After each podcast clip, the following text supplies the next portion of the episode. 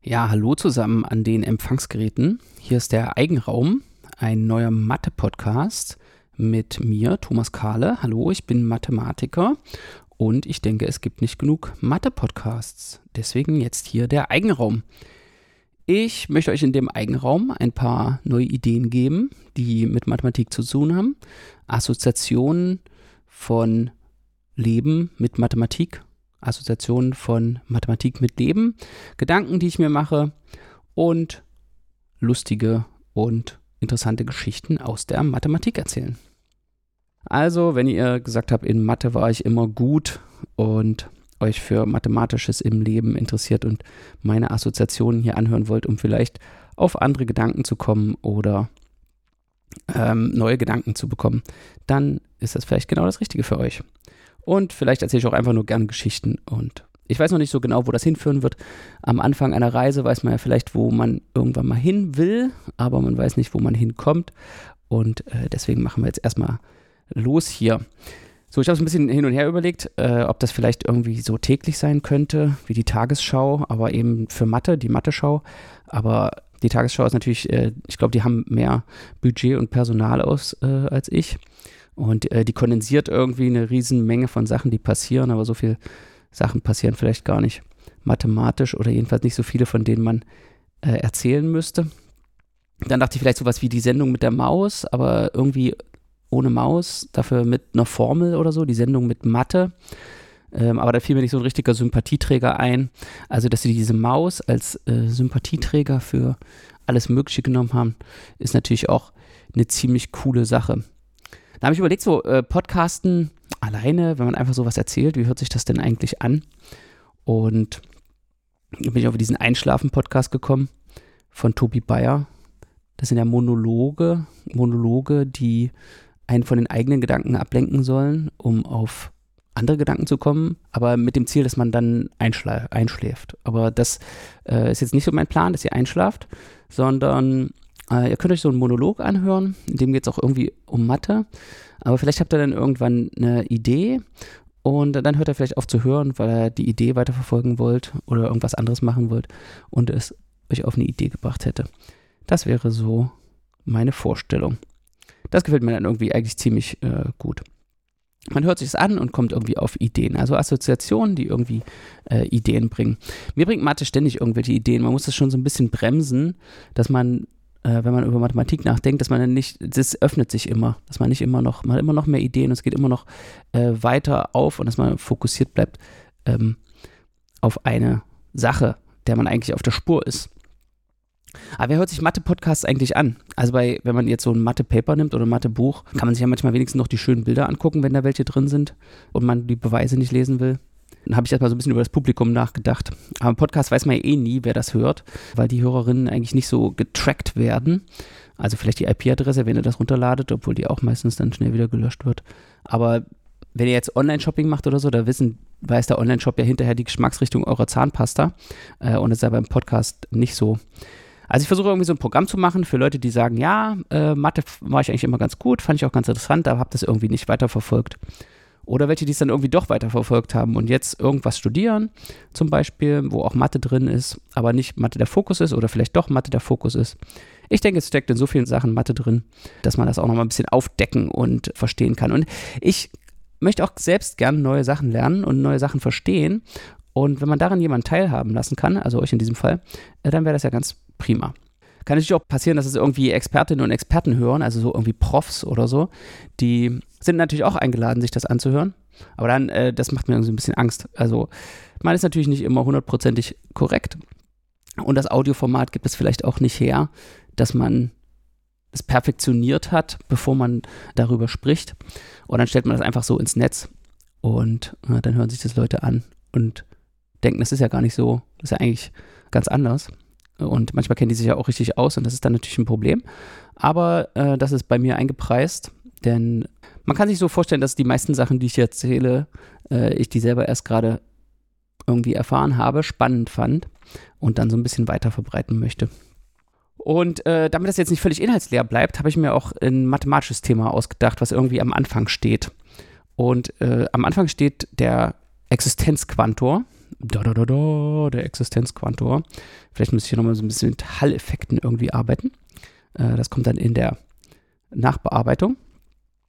Das ist überhaupt interessant, äh, wenn man überlegt, welche Podcasts so, nur eine Person spricht. Es gibt eigentlich einen Haufen Podcasts, wo sich zwei Leute unterhalten. Ja, das ist eigentlich so, würde ich sagen, das Standardformat des Podcasts.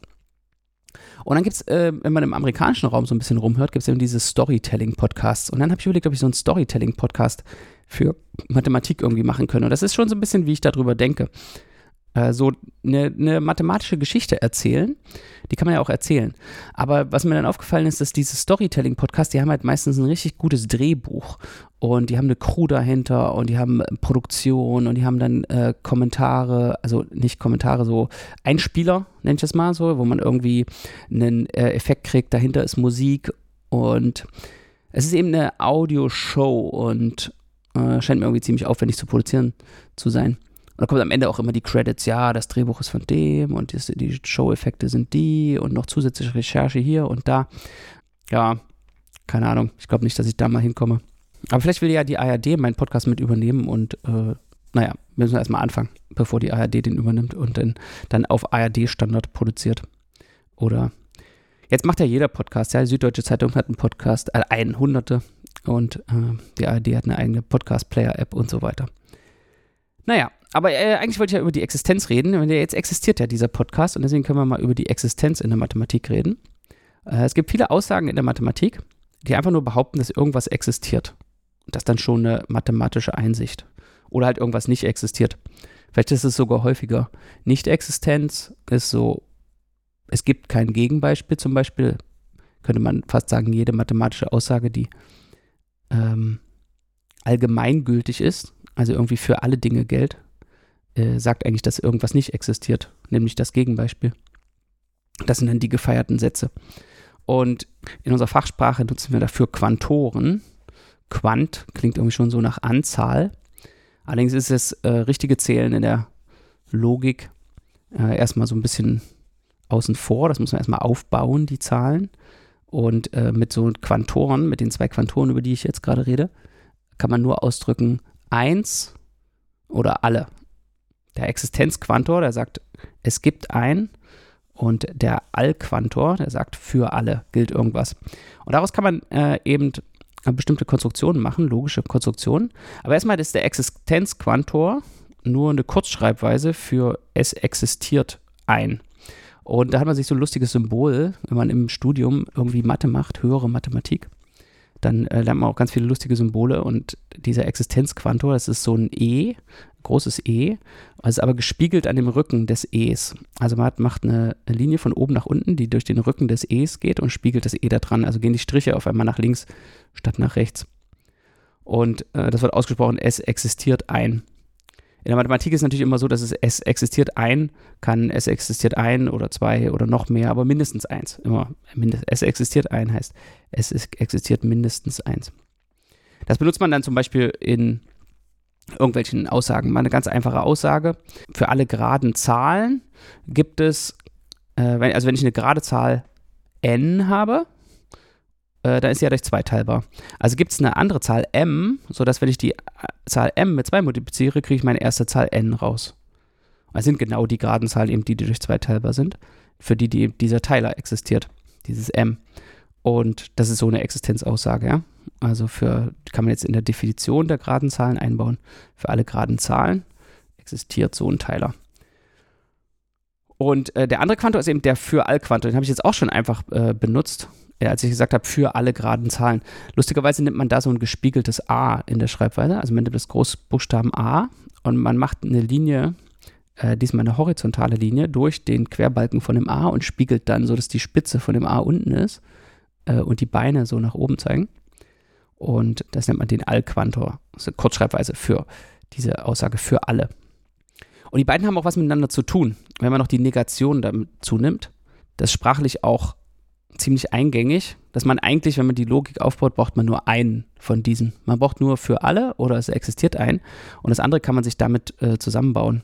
Zum Beispiel, wenn man so eine Aussage hat, es existiert irgendein x, welches p von x erfüllt. p von x ist jetzt irgendeine Eigenschaft, die von x abhängt. Ja, also ein Prädikat, würde man vielleicht sagen, in der Logik.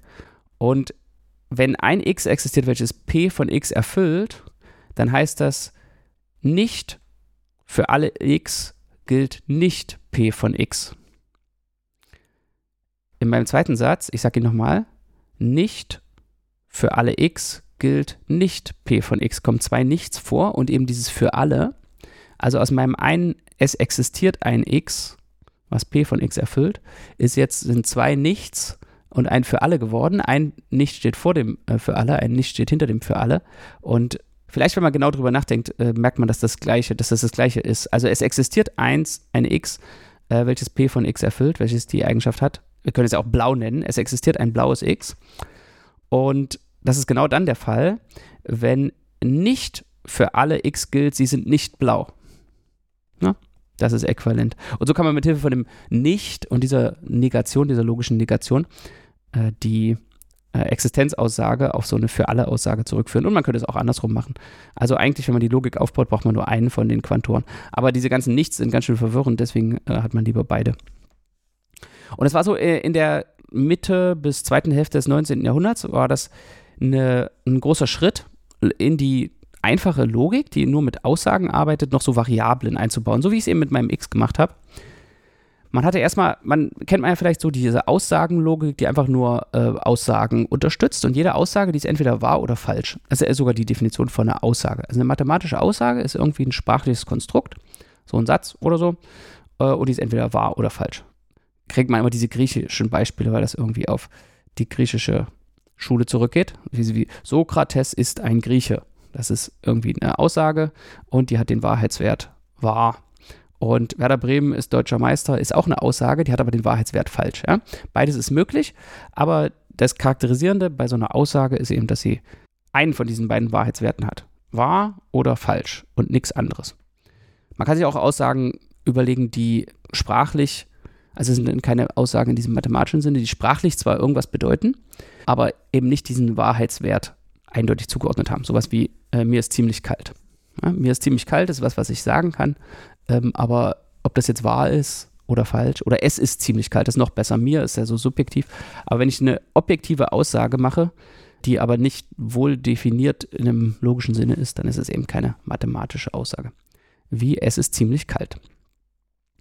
So, damit kann man, dann kann man diese Aussagen nehmen und irgendwie verknüpfen mit und und oder und Negationen und so, aber man kommt noch nicht so richtig weit. Und richtig weit kommt man, wenn man Variablen noch einführen will, ähm, einführen kann.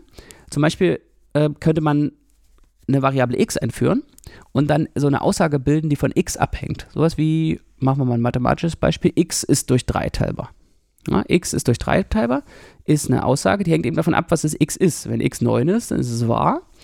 Äh, und wenn x 5 ist, ist es eben nicht wahr. Ja? Und ich meine damit jetzt glatt teilbar im Sinne von ganzen Zahlen. Und sowas nennt man Prädikat. Und das Prädikat äh, ist wie so eine Aussage mit einer Variablen drin. Und wenn ich die Variable bestimme, also festlege, was die sein soll, mit irgendwelchen Werten, also da gibt es einen vorher bestimmten Wertebereich, in diesem Fall habe ich jetzt einfach natürliche Zahlen mal angenommen, äh, dann kommt da eben was raus. So, in der Mathematik sind viele Aussagen sind von der Form, sind eigentlich so Prädikate. Man nennt das dann zwar Aussagen, aber eigentlich in Wirklichkeit sind es solche Prädikate, also so Aussagen, die von irgendwas abhängen. Und wovon die abhängen, das sind meistens Mengen, äh, weil ja in der Mathematik äh, alles auf Mengenlehre äh, aufgebaut ist. Und mit Hilfe von diesen Quantoren, die ich eben da, über die ich da vorgeredet habe, also der Existenzquantor und der Allquantor, kann ich aus diesen Prädikaten aber wieder Aussagen machen. Also nehmen wir mal unser Prädikat, was wir eben hatten. x ist durch 3 teilbar. Jetzt schreibe ich da entweder, es existiert ein x oder für alle x davor. Und dann ändere ich die Grammatik nochmal so ein bisschen, damit da deutsche Sätze draus werden. Aber ich kann daraus jetzt zwei Aussagen machen aus dem Prädikat. Die erste Aussage ist mit dem Existenzquantor. Es existiert ein x, welches durch 3 teilbar ist. Das ist jetzt eine Aussage, in der das x nicht mehr variabel ist, weil ich ja schon dieses es existiert ein davor geschrieben habe. Ja, in, in diesem Gesamtkonstrukt ist das x nicht mehr variabel, sondern ist jetzt gebunden. Und die Aussage ist wahr, es existiert eben eine Zahl, die durch 3 teilbar ist, zum Beispiel 3 oder 6 oder 9. Wir können die auch alle angeben, aber das ist dem Existenzquantor egal. Der will nur, dass das existiert. Man kann auch den für alle Quantor davor schreiben, dann ist es also auch gebunden. Dann würde man sagen, für alle x gilt, x ist durch 3 teilbar oder kurz alle x sind durch 3 teilbar. Und wenn x jetzt irgendeine natürliche Zahl ist, äh, dann ist es nicht richtig. Ist eben eine falsche Aussage, aber es ist trotzdem eine Aussage. Bei der kann man den eindeutigen Wahrheitswert äh, zuordnen. Also ein Prädikat zu bilden, ist eine Aussage zu nehmen und daraus so eine Art Funktion zu machen. Eine Funktion, die von, von Variablen abhängt. Und die Quantoren sind das Umgekehrte. Die machen aus diesen freien Variablen, die binden die wieder, machen wieder Aussagen. Und wenn man jetzt zu der Aussagenlogik von den Griechen noch die Quantoren hinzunimmt, enthält man diese Prädikatenlogik erster Stufe. Erste Stufe, erste Stufe klingt, als ob es da noch mehr Stufen gibt. Die erste Stufe liegt darin, dass man die Quantoren auch wieder einschränkt. Die dürfen eben nur über die Variablen der Theorie quantifizieren, aber nicht über Prädikate selbst. Also in der zweiten Stufe, die, in der höheren Stufe sind die Quantoren mächtiger. Was ich zum Beispiel in der ersten Stufe nicht sagen kann, ist, es gibt ein Prädikat, es existiert ein Prädikat, das für alle n oder alle x wahr ist, die durch 3 teilbar sind. Okay? Also da habe ich gesagt, es existiert ein Prädikat. Und da quantifiziere ich über, steht der Existenzquantor über Prädikate. Das wäre dann äh, nicht mehr erster Stufe, sondern zweiter Stufe. Und naja, jetzt kann man, das ist so eine äh, Gedankenübung, äh, was jetzt vielleicht die nächste Stufe sein könnte.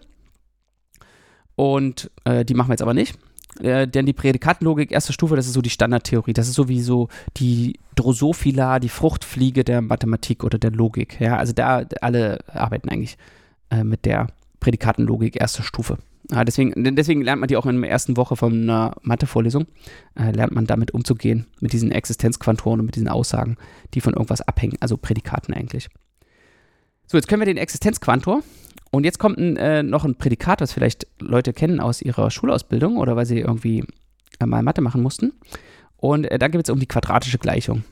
Nehmen wir mal zwei Zahlen, zwei reelle Zahlen jetzt, P und Q. P und Q sind irgendwelche reellen Zahlen ja, sowie 17 oder 15,259. Obwohl es ja ziemlich spezielle reelle Zahlen sind, aber sagen wir mal so zwei reelle Zahlen, P und Q. Und jetzt äh, mein Prädikat, Achtung, aufgepasst. Jetzt kommt ein Prädikat, also eine Aussage, die von einem x abhängt. Und das x ist jetzt auch eine reelle Zahl. Also jetzt kommt noch eine dritte reelle Zahl, die heißt x, die ist unbekannt. x wie unbekannt. Und mein Prädikat ist, es existiert eine reelle Zahl x, also ein Existenzquantor ist dabei. Es existiert eine reelle Zahl x, sodass x plus px plus q 0 ergibt. Okay, was habe ich gesagt? x plus px plus q gleich 0. Das ist doch die quadratische Gleichung, wie wir sie in der Schule kennengelernt haben. Weiß nicht, welche Klasse. Vielleicht sechste oder so? Oder kenne mich nicht so aus mit dem äh, Lehrplan. Und also was ich eigentlich gesagt habe, mein Prädikat ist eigentlich, es existiert eine reelle Zahl x, die die quadratische Gleichung löst, wobei die Koeffizienten p und q sind und die sind jetzt einfach irgendwie vorgegeben macht das abhängig von diesen Koeffizienten. Und wir kennen ja die Lösungsformel. Also wir, die fragen jetzt, existiert eine reelle Lösung für die quadratische Gleichung? Wenn man sich jetzt an die Schule zurückerinnert und wer da aufgepasst hat, der weiß, dass es da eine Lösungsformel gibt. Und die heißt in Norddeutschland heißt die, glaube ich, PQ-Formel, in Bayern heißt die Mitternachtsformel und ähm, das kann regional verschieden sein, wie die heißt, aber man sollte sie wahrscheinlich wissen. Und und wenn das x plus px plus q äh, lautet, dann äh, ist die Formel, dass die beiden Wurzeln dieser Gleichung äh, minus p halbe plus minus und dann eine große Wurzel. Und die Wurzel ist äh, p Quadrat Viertel minus q. Und die, dieses Plus Minus bedeutet also, eine Lösung ist, wenn ich da diesen Ausdruck der Wurzel dazu addiere und einen kriege ich, wenn ich es abziehe. Jetzt war mein Existenzquantor, da hat er gefragt, ob es eine reelle Lösung gibt. Okay? Es existiert eine reelle Zahl x, die die quadratische Gleichung löst. Jetzt unter der Wurzel ein negativer Ausdruck steht, dann muss ich eine Wurzel aus einer negativen Zahl ziehen. Äh, da strecke ich entweder die Füße von mir, wenn ich es noch nicht gelernt habe, oder ich weiß, dass es eine komplexe Zahl, eine imaginäre Zahl ergibt. Also jedenfalls, wenn der Ausdruck unter der Wurzel p Quadrat Viertel minus q, wenn er negativ ist, dann komme ich hier nicht weiter. Habe ich auch keine reellen Lösung. Wenn er aber nicht negativ ist, also 0 oder positiv, dann habe ich eine reelle Lösung oder sogar zwei reelle Lösungen, je nachdem, ob er 0 ist oder größer. Also nehmen wir an, die Diskriminante, unter der Wurzel steht die Diskriminante. Aber damit können wir diese, unsere, unseren Prädikat lösen. Es existiert eine reelle Zahl, die die quadratische Gleichung löst. Ja, wir wissen jetzt, wann das ist. Das ist nämlich genau, wenn p Quadrat Viertel minus q größer als 0 ist oder 0. Größer gleich 0. So, was haben wir jetzt gemacht? Wir haben jetzt eine äquivalente Formel gefunden, die nur noch P und Q benutzt, die zu der ersten völlig logisch äquivalent ist. Weil durch die Lösungsformel weiß ich, es existiert eine reelle Zahl x, die diese quadratische Gleichung löst, genau dann, wenn äh, p Viertel minus q nicht negativ ist. Und da kommt eben das x nicht mehr vor. Und das nennt man die Quantorenelimination. Wir haben jetzt den Quantor, mit Hilfe unseres Wissens, haben wir den Quantor eliminiert. Also erst hatten wir eine Existenzaussage, da war das x eine gebundene Variable und p und q kamen noch vor. Und jetzt haben wir kein x mehr und kein Quantor mehr. Ja? Wir haben eine Aussage komplett ohne Quantoren. Und die ist äquivalent. Also eine Aussage, die den gleichen Wahrheitswert hat. Also in diesem Fall ist es wieder ein Prädikat, ein Prädikat, was von P und Q abhängt. Aber es hat den gleichen Wahrheitswert wie die ursprüngliche Aussage und aber keine Quantoren mehr. Und jetzt ist einer meiner liebsten Sätze der Mathematik sagt, äh, wenn ich die Theorie oder diese Probleme dieser Art betrachte.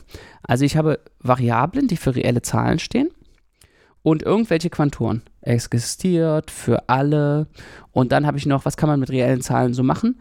Ähm, Addition, Multiplikation von diesen Variablen, größer Gleichzeichen, kleiner Gleichzeichen, ist Gleichzeichen, geteilt durch Minus natürlich. Also die Rechenoperationen und Vergleich mit äh, anderen reellen Zahlen oder anderen Ausdrücken. Äh, wenn ich daraus eine Theorie baue, so wie ich sie zum Beispiel und irgendwelche Formeln hinschreibe, sowas, ich könnte jetzt auch schreiben, es gibt äh, ein x und es gibt auch noch ein y, sodass x Quadrat plus y Quadrat gleich 1 ist und gleichzeitig x mal y größer gleich 1 und dann noch irgendwelche anderen Ausdrücke, aber Ausdrücke, die eben äh, größer gleich, kleiner gleich, gleich äh, und meine Variablen benutzen, dann kann ich immer, und das sagt der Satz, der Satz von Tarski-Seitenberg, dann kann ich immer eine Formel finden, die äquivalent ist und keine Quantoren mehr enthält. So wie ich es eben mit der quadratischen Gleichung gemacht habe. Ja? Es existiert eine Lösung für die quadratische Gleichung, habe ich ausgedrückt durch p Viertel minus q ist größer gleich 0. Und das hängt, ist völlig unabhängig von dieser, von dem Ausdruck. Ja? Ich kann immer in dieser Theorie äh, der reellen Zahlen die Quantoren eliminieren. Und in meiner ursprünglichen, in meinem quadratischen Gleichung hatte ich jetzt noch diese zwei Variablen P und Q. Äh, die waren ja nicht gebunden, also die habe ich einfach vorher vorgegeben. Also eigentlich war es wieder alles, alles war ein Prädikat, in dem P und Q noch freie Variablen waren. Und wenn ich jetzt keine von diesen freien Variablen habe, dann ist mein endgültiger Ausdruck ist eine Aussage, die gar keine Variablen mehr enthält. Also diese Aussage kann dann nur noch die Konstanten der Theorie äh, haben oder eben sowas wie wahr oder falsch sein. Ja? Das bedeutet auch, dass dieser Satz sagt, man kann diese eine Gleichung, nee, so ein Prädikat, was Quantoren drin hat, durch Quantorenelimination auf entweder wahr oder falsch umformen, äquivalent. Ja? Es ist eben entweder wahr oder falsch. Das sagt auch, dass das eine Aussage ist. Und der Satz ist noch besser. Der Satz sagt nicht nur das, der Satz sagt auch, oder dazu gehört auch zu dieser Theorie, dass man diese ganzen Sachen berechnen kann. Also es gibt ein Computerprogramm, ist jetzt wieder so eins, wo man nicht über Effizienz reden sollte. Es gibt ein Computerprogramm, was die eine Formel aus der anderen Formel ausrechnet. Also diese, dass man irgendwie schlau war, es war jetzt gar nicht so viel menschliche Intuition nötig, um die quadratische Gleichung zu lösen. Also diese Existenz der Lösung der quadratischen Gleichung, p Quadrat Viertel minus q größer gleich 0, äh, die hätte man auch mit diesem Computerprogramm ausrechnen können. Das könnte, kann man auch. Also das ist jetzt auch kein ähm, Problem, an dem dieses Programm verzweifeln würde, auch wenn es nicht das effizienteste Programm ist, das man sich vorstellen kann. Ähm, und auch nicht sein kann, weil diese Probleme eben sehr schwer sind, diese Umformungsprobleme. Also kann man das algorithmisch berechnen. Und dieser Algorithmus, wenn es keine freien Variablen mehr gibt, wie dieses P und Q, würde der eben einfach wahr oder falsch ausgeben. Und damit kann man, und das ist auch was, was ich eigentlich äh, ständig in meiner Forschung benutze, also viele mathematische Probleme kann man irgendwie als so ein Ungleichungssystem schreiben. Also man hat irgendwelche Variablen, x, y, z, und fragt sich, gibt es irgendwelche reellen Zahlen, die ich da einsetzen kann, sodass irgendwelche Ungleichungssysteme gelten. Und viele Probleme aus der angewandten Mathematik und auch aus, aus der Algebra lassen sich eben als solche Ungleichungssysteme für reelle Zahlen schreiben. Ja, sowas wie x Quadrat mal y soll größer gleich 0 sein und y Quadrat minus 4 soll zusätzlich noch gleich 7 sein und, und so weiter und so fort. Und im Prinzip kann man so ein Ungleichungssystem dann in das Computerprogramm reinstecken Und das Computerprogramm kommt dann zurück mit, ist entweder wahr oder falsch. Es kommt eben mit einer äquivalenten Aussage ähm, zurück, die keine Quantoren mehr enthält. Ja? Es existiert eine Lösung für mein Ungleichungssystem, ist, schreibe ich hin, es existiert ein reelles x, es existiert ein reelles y, es existiert ein reelles z, sodass dann mein Ungleichungssystem und dann sage ich hier, liebes Computerprogramm, machen wir mal daraus eine Variante ohne es existiert ein, es existiert ein, es existiert ein. Und dann rechnet das ein paar äh, Sekunden, Minuten, Jahre oder Äonen und kommt zurück mit entweder wahr oder falsch. Und wenn ich da Parameter drin hatte, so wie die P und Q, dann ähm, hängt die Antwort eben von den P und Q ab. Ja, dann bekomme ich zurück ein anderes Ungleichungssystem, äh, was nicht mehr mein X, Y und Z, sondern nur noch die Parameter P und Q enthält. Und das mache, würde ich dann vielleicht machen mit so chemischen Konzentrationen. Also ich habe so ein Modell, chemisches Reaktionsnetzwerk oder so und ich frage mich, ob es da zwei stationäre Punkte gibt und äh, dann drücke ich das eben als so ein Ungleichungssystem aus und äh, versuche mit dem Computer da voranzukommen. Ja, okay, das war also der Existenzquantor und äh, die quadratische Gleichung. Insofern freue ich mich jetzt. Meine Assoziation ist, dass dieser Podcast jetzt äh, existiert und ihr vielleicht ein bisschen was über den Existenzquantor und seine Elimination wisst. Also dann, bis vielleicht beim nächsten Mal im Eigenraum. Ciao.